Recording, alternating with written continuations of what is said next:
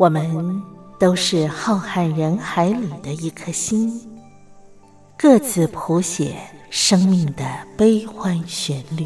天上每颗星唱着一首歌，是我是你，我亲爱的兄弟姐妹，你在哪里？亲爱的兄弟姐妹，你在哪里？茉莉邀请您一同听心灵在唱歌。让我们更加靠近。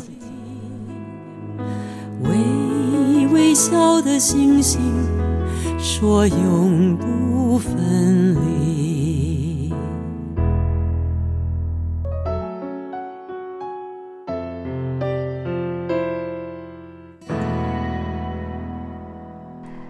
听心灵在唱歌的好朋友们，你好，我是茉莉，感谢你按时在空中和我共聚这一个小时节目时光。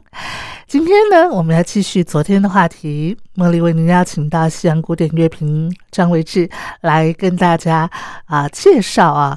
呃，今年的这个东京奥运啊，在音乐方面的一些啊特色。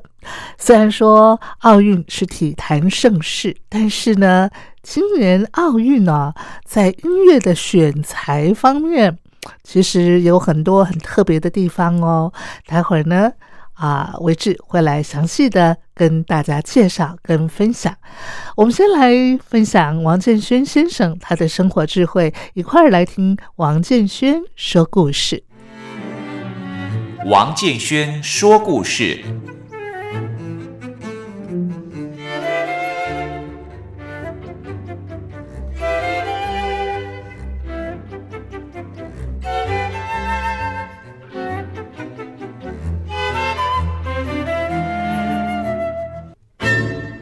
各位好朋友，大家好，我是王建轩。有一个外国人啊，到台湾来教英文啊，就聊聊天啊，说你们喜欢什么运动啊？啊，学生都说我们喜欢爬山。哎，这个外国人啊，觉得台湾的人真了不起啊，这么多人都喜欢爬山哈。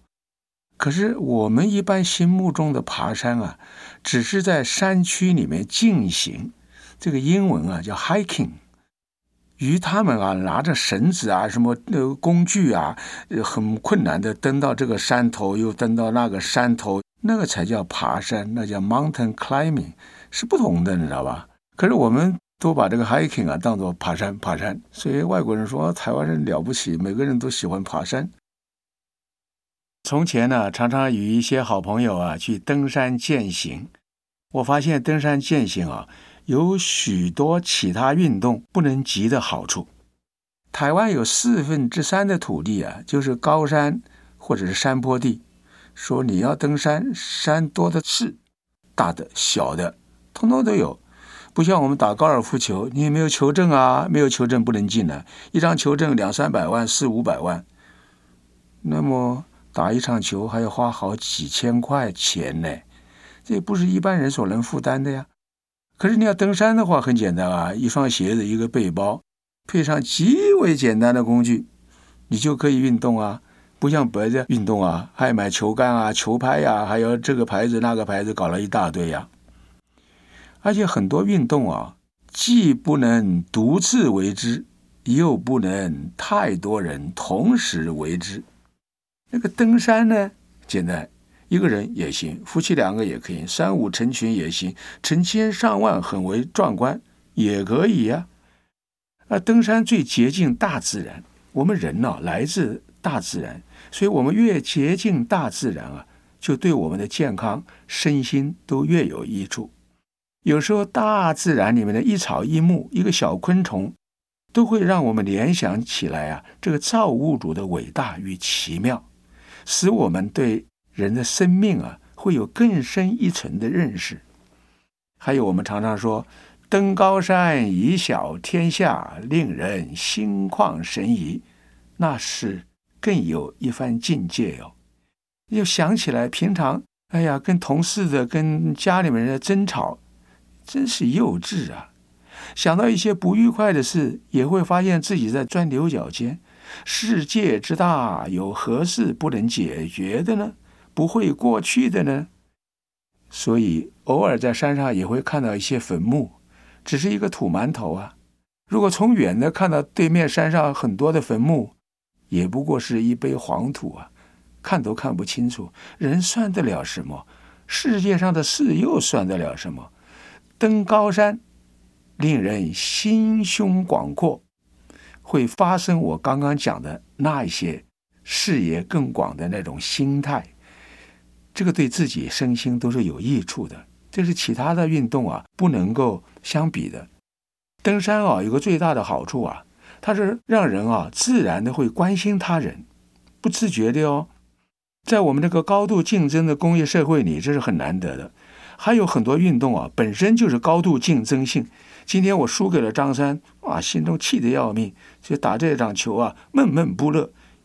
下一次非把他赢回来不可。所以这一类的运动啊，本来是可以让我们身心愉快，又可以使身体健康的，可是却发展成心里很痛苦。大家看，有的时候那个足球比赛啊，有的时候还会打架耶，还会打死人的嘞。登山不会如此。我们在登山的时候啊，我们都会自动帮助比较老弱一点的人啊。或者告诉后面的人，哎，小心哦，前面这个地方有一个滑的阶梯哦，哦，后面前面这个阶梯不太稳哦，小心啊！然后还把手伸出来牵他。我们带的食物啊、饮水啊，有时候虽然不多啊，但是我们都愿意跟别人分享哎。所以人性的温暖呢，在登山践行中可以说发挥无遗。所以登山践行啊，实在是好处多多。我鼓励大家常常登山见险。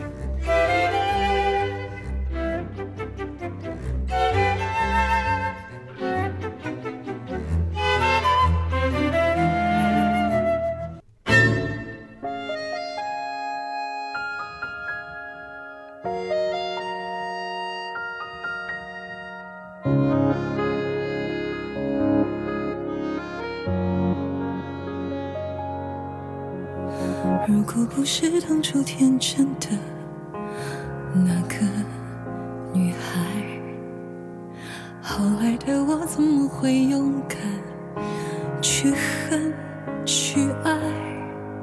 纵然一切重复，一切重来，一念之间，预料之外，人生走向依然与想象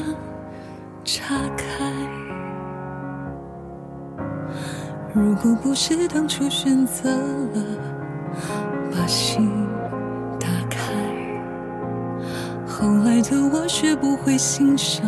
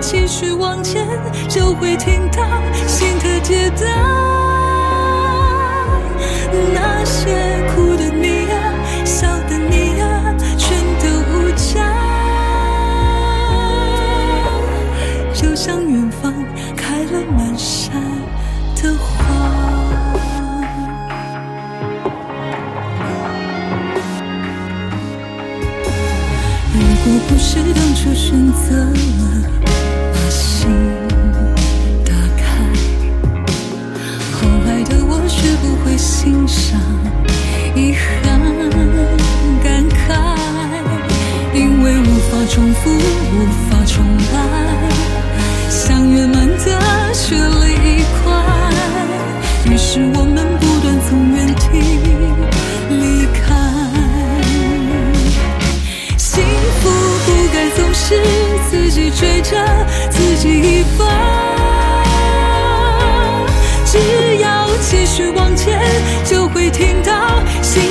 新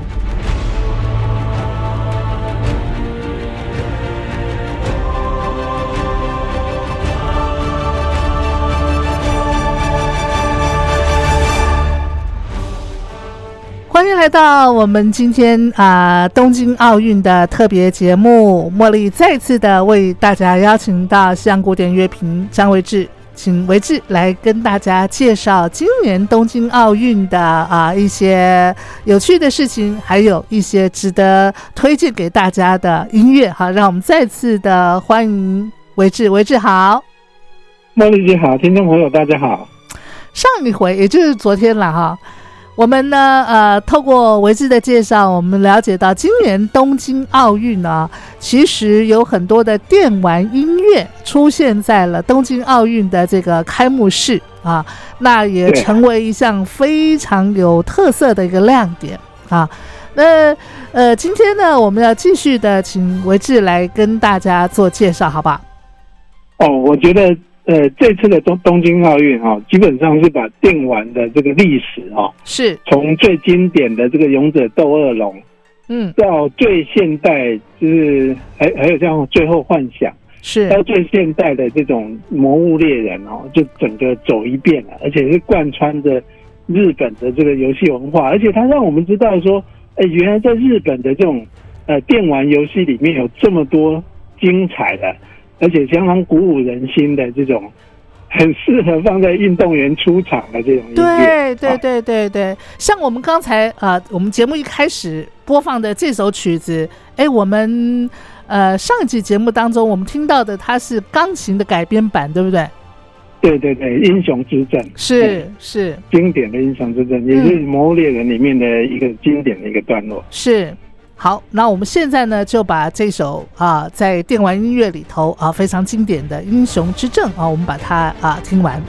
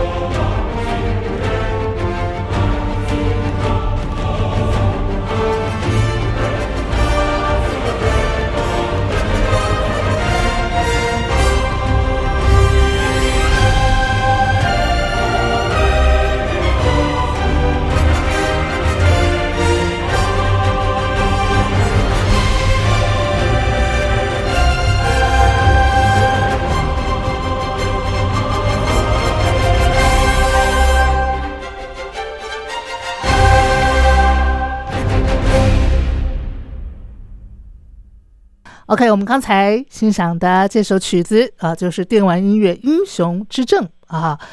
那嗯，在这次的东京奥运啊，呃，比赛到现在其实呃还有几天的赛程。不过今年啊，东京奥运的一个赛期好像时间蛮短的哈，跟我感觉上跟以往的奥运比起来的话，对不对？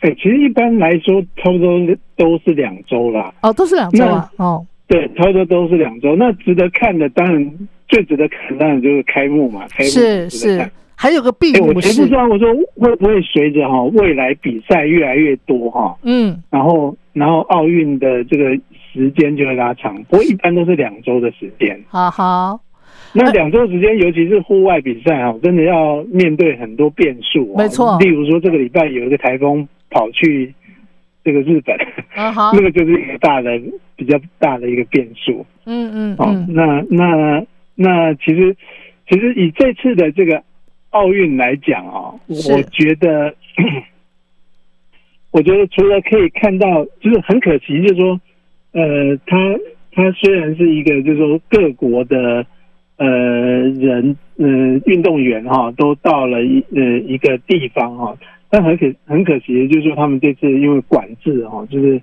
因为还在我们这边叫三级警戒，那日本那边叫做呃紧急状态，是那还在那个紧急状态，其实它其实，在文化上的上面的交流就真的比较比较难一点。但是我们可以看到很多国外记者啊，在报道这个运动的会场啊，例如说它整个呃整个会场的布置啊，啊哈，它是考虑到那个房间都是用可回收的材料，哦，就例如说用木木头材质的，是。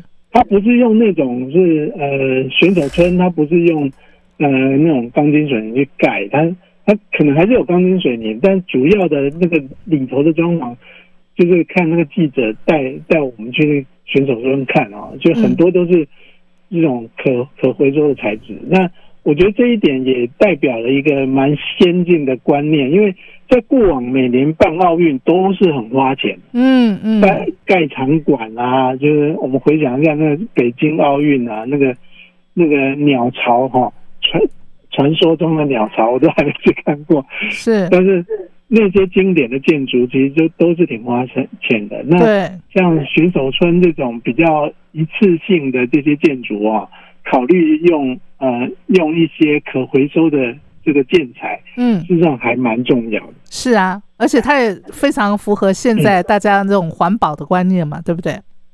没错，没错。所以，所以我觉得，呃，除了展现日本文化之外，它还有一种极简跟环保的概念在里是面。是，所以这次的奥运在看，就是说这个游戏的主题哦，我们就渐渐看到更文化的这个这个底蕴啊、嗯嗯，那日本文化底蕴的这个里头，在奥运会里面，其实还有一些值得我们看的地方。嗯嗯。那所以接下来这一首哈，接下来这一首我我想刚好是一个转折了哈，是，在一系列哈大概十几个游戏音乐呃的后面啊，其实其实其实有安排了一个还蛮特别的一个游戏，这个游游戏啊在游戏界呃就叫做尼尔，那哦尼尔也不是一个很呃很那个。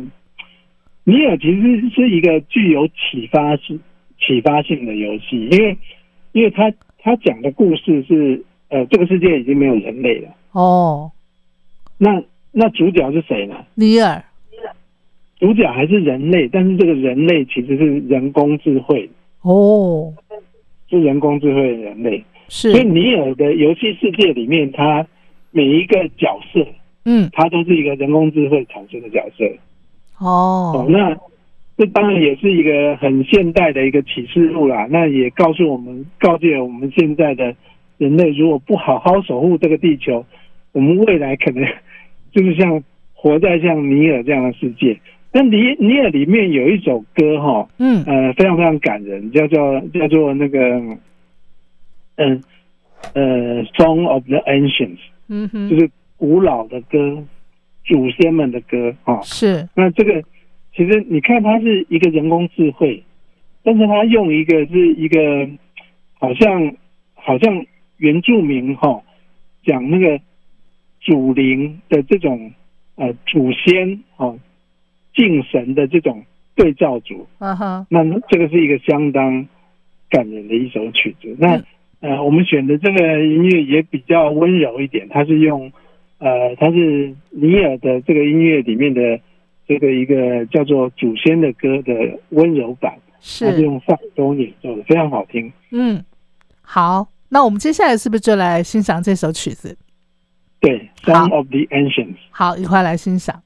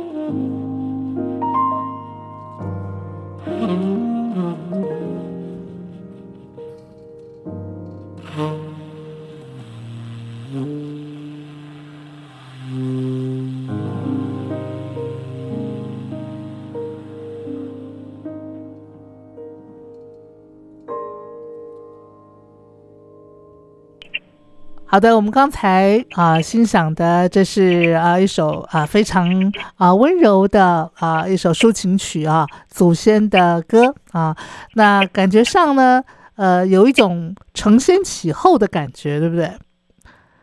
其对，实是是。是。而且有一种就是呃在现代科技里面的呃古典的怀旧啊，就是怀念怀怀念这种呃还有还有自然大自然的那种年代的对。这种 feel 啊哈，是算是现代，就是尤其今年，嗯、我们面对你看光是今年哈、像欧洲的那个呃水灾，在比利时哦，是上上礼拜发生的，呃德国啊，英国也是一样，哦是中国，大陆也是啊，德国也是在哦大陆那个超惨的，是是那这些都是已经是一个现代的启示录，嗯没错在今天真的应该更重视哦全球暖化，是，暖化是真的，那个不是骗人的，没错 没错，嗯哼嗯哼。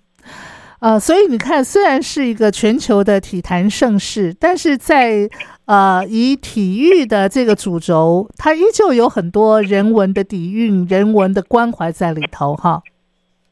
对，嗯嗯，其实是是这样的一个情境没有错。是。所以在人文的部分哈、其实 在这次的奥运呃里面哈、其实就带到哈、带到一个嗯他们当地的一些主题啊。啊哈，那当地的一些呃艺人哦，其实，在人文方面，我记得有介绍一个舞蹈家，是日本很有名的踢踏舞舞蹈家哈、那呃，他他组了一个木板，那个很好玩。但是日本其实日本木作非常有名嘛，是他就是，用木作去编了一个踢踏舞，然哦后，在木头板上去跳踢踏舞，那个在现场的演出，那是呈现日本的一个比较当代文化的一面。是。那另外就是也请到一个钢琴家哈、叫做、呃上原广美。是。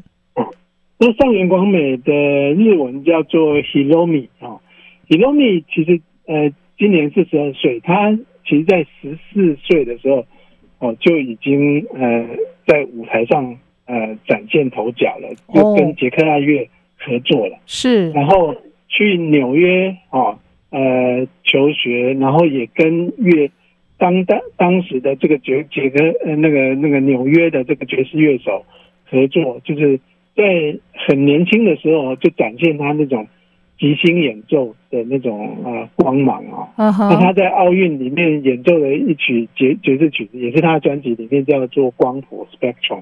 那哦，相当相当炫技哦，那个是让人看的是是 是这个目瞪口呆的、啊。是。那嗯，不过上原广美啊、对呃很多古古典乐迷来讲，我想一定不能忽略的，就是他的一个一个曲子，其实嗯，反而是不是那种很爵士炫技的，嗯，可是嗯。非常古典的贝多芬的奏鸣曲。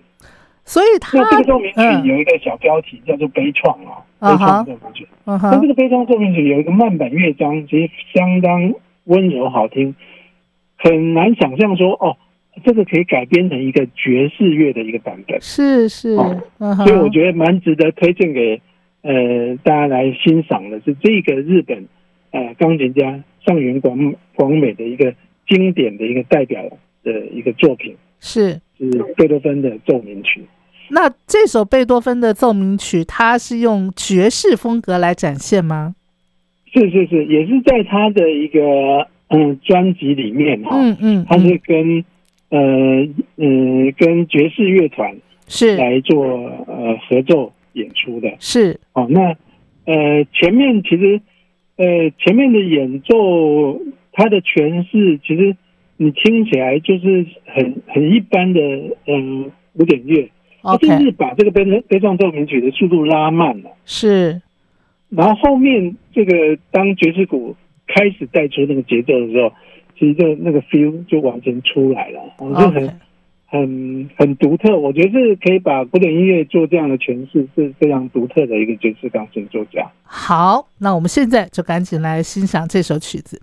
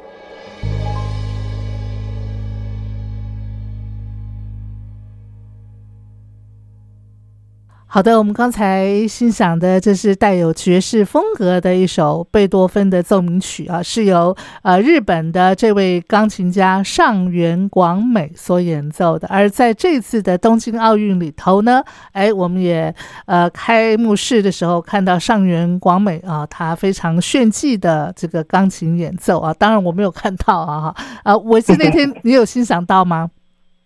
有有有，我看到那段，那个 OK，那个指头好像不是他的，就是在琴键上这样子一直一直不断的回旋，不断的跑。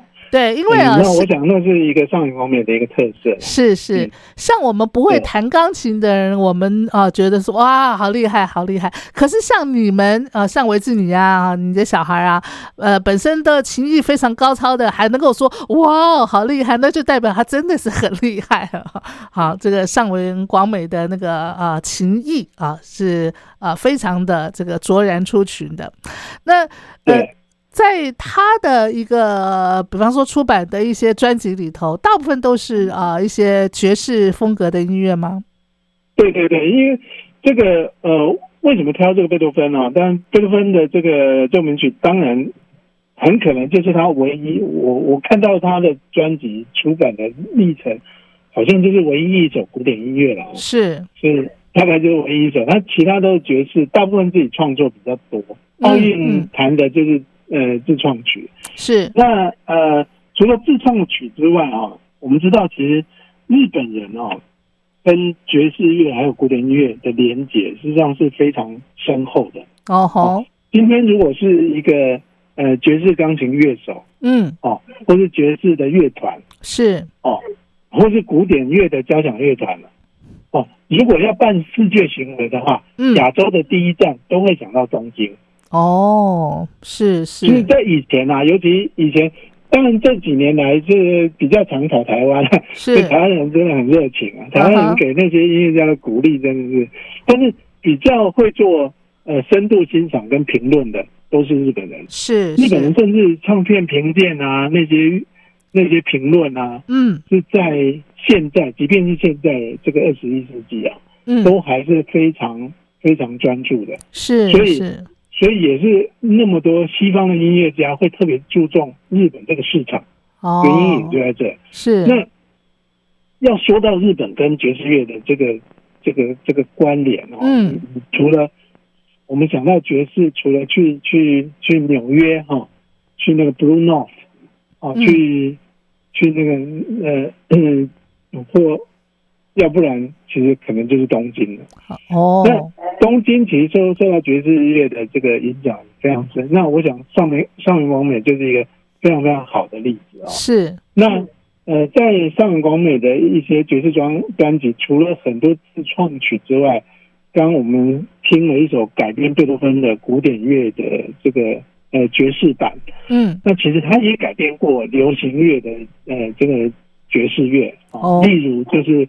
约翰·兰农哦，是 Beatles 的呃这首叫《Blackbird》黑鸟，黑鸟，黑鸟这个对黑鸟这张专辑就是上广美的一个呃爵士改编曲的一个专辑，是。它改编其实主要就是来自呃这些比较流行的这些歌曲，那其中这个呃《Blackbird》啊这首曲子，我觉得还蛮值得听一下的。好，来，那我们就继续来欣赏上元广美的情谊。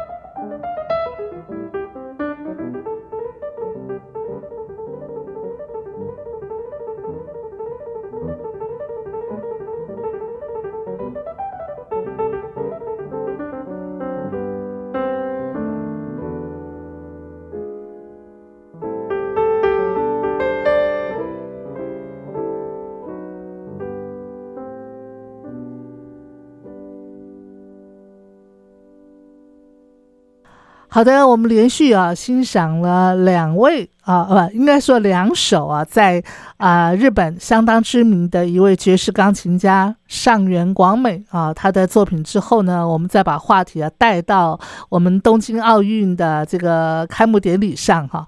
开幕典礼的确有很多呃这个来跟大家分享的一些事情，比方说呃像这次啊呃。开幕式，东京奥运的开幕式其实也有新闻啦，一些八卦新闻哈啊，但是呢，我们今天就呃这个呃不涉及政治面向来谈哈，我们来谈一些比较温暖的话题哈，像这次啊东京奥运好像有一首主题歌吧，是不是在他们的这个东京奥运举办之前，呃，就好像有看到那个视频，对不对？呃，对对对对。其实这个呃，这次主题歌其实蛮感人啊。当然在会场里面，就是我们在上一集有聊到，就是有一个那个无人机的这个地球的展示哈。对。那个时候，其实这个无人机地球哈，除了展现日本科技之外，当然那个要带给一个呃，在奥运会场上空的一个大地球的一个这样的意象哈。嗯嗯。就是四海一家。是。其实。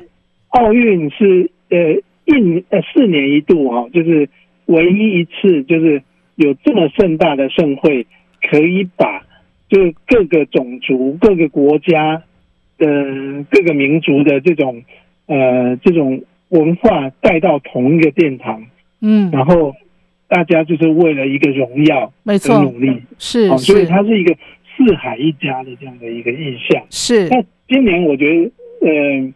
很妙，就是今年在在日本的这个东京奥运哈，在这个时候，他就选择就是在现场，他当那个呃呃那些无人机哈，排出那个呃很壮观的这个一个地球的一个形状在奥运会场上空的时候，嗯，那个呃底底下在会场里面就是。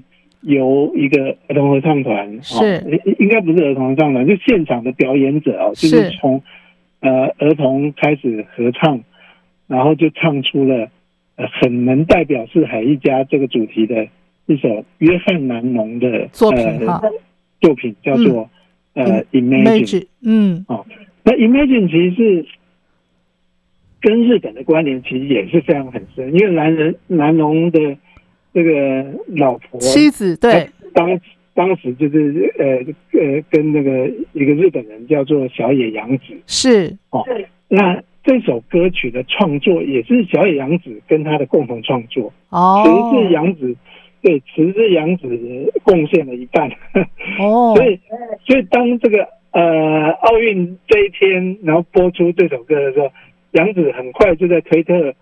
发文说啊，杨子今年应该八十几了哦。嗯，他在推特就呃八十八岁哦，哦，真的呃蛮大一把年纪。是，所以他是日本帝国的时代就就就就出生的一个艺人。嗯，然后他就推文说，他当年回忆他跟蓝龙创作这个 Imagine 这个，就是想象没有战争的世界，一个美好。四海一家的这个地球有多么美好？是，其实其实那个歌词有一点无政府味道啦。但是更重要的是那个呃，我们我们称所谓嬉皮的那个年代啊，嗯，就是很崇尚的一个自由的一个思想。是哦，所以所以 Imagine 这首歌，我觉得播出来就相相当感人。再加上说它有一些预录好的哦。全部都是呃美国一线的歌手哦，是。加进了阵容，包括呃格莱美奖的这些常客啊，嗯嗯，像呃 呃 John Legend，哦，还有 Keith Urban 哦，这些知名的歌手来接唱，就有点有有点像以前唱那个什么 We Are the World 那种四海一家的嗯嗯嗯。那种感觉是是很接近，我觉得非常像那个个。呃，我不知道，呃，茉莉姐记不记得，就是以前有一个 We Are the World 那样子，是是是的啊，美嗯，对，是美国也是很多艺人结合起来是唱的那个那个情境，是 Michael Jackson 啊，那个时候，哎，对，那个时候是 Michael Jackson，是是是，那今年我觉得自己在这首歌《Imagine》有有营造出那种气氛，然后也是一个相嗯，当棒的一个高潮了啊！我觉得这尤其那个空空拍机呈现的时候，那个真的是一个非常大的一个高潮。好，哎那我们现在听到的这个版本，就是美国的这些知名的歌手所所演唱的版本，对不对？哦，这个版本还没发行，对不起。我们哦，呃，sorry，我们只能听蓝龙的原唱版。啊，蓝龙的原唱版，OK，好，来，我们一块来欣赏。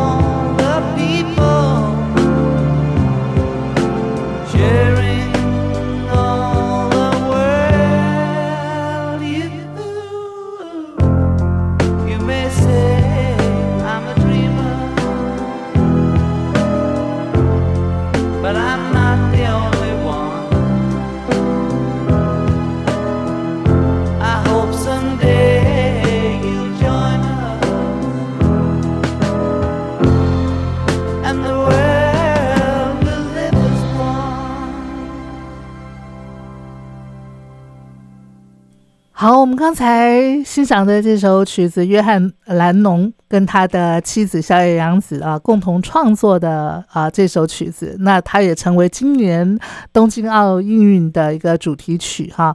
呃，我想这也啊、充分彰显了奥运的精神了哈。除了是运动家的精神，也是希望世界和平的精神嘛，对不对？对对对，四海一家是是奥运最感人的一个一个观念跟思想，就是四海一家。没错，没就是错，在在，我记得在，即便是二次大战的时候，就是呃要办奥运哦，啊就都还得先休兵了，先停战。哦，对对对，那我们今天节目的最后安排，我们就来呃听奥运的主题曲，好不好？对，奥运的主题曲是源自于近代奥运啊，就是、哦。近代奥运。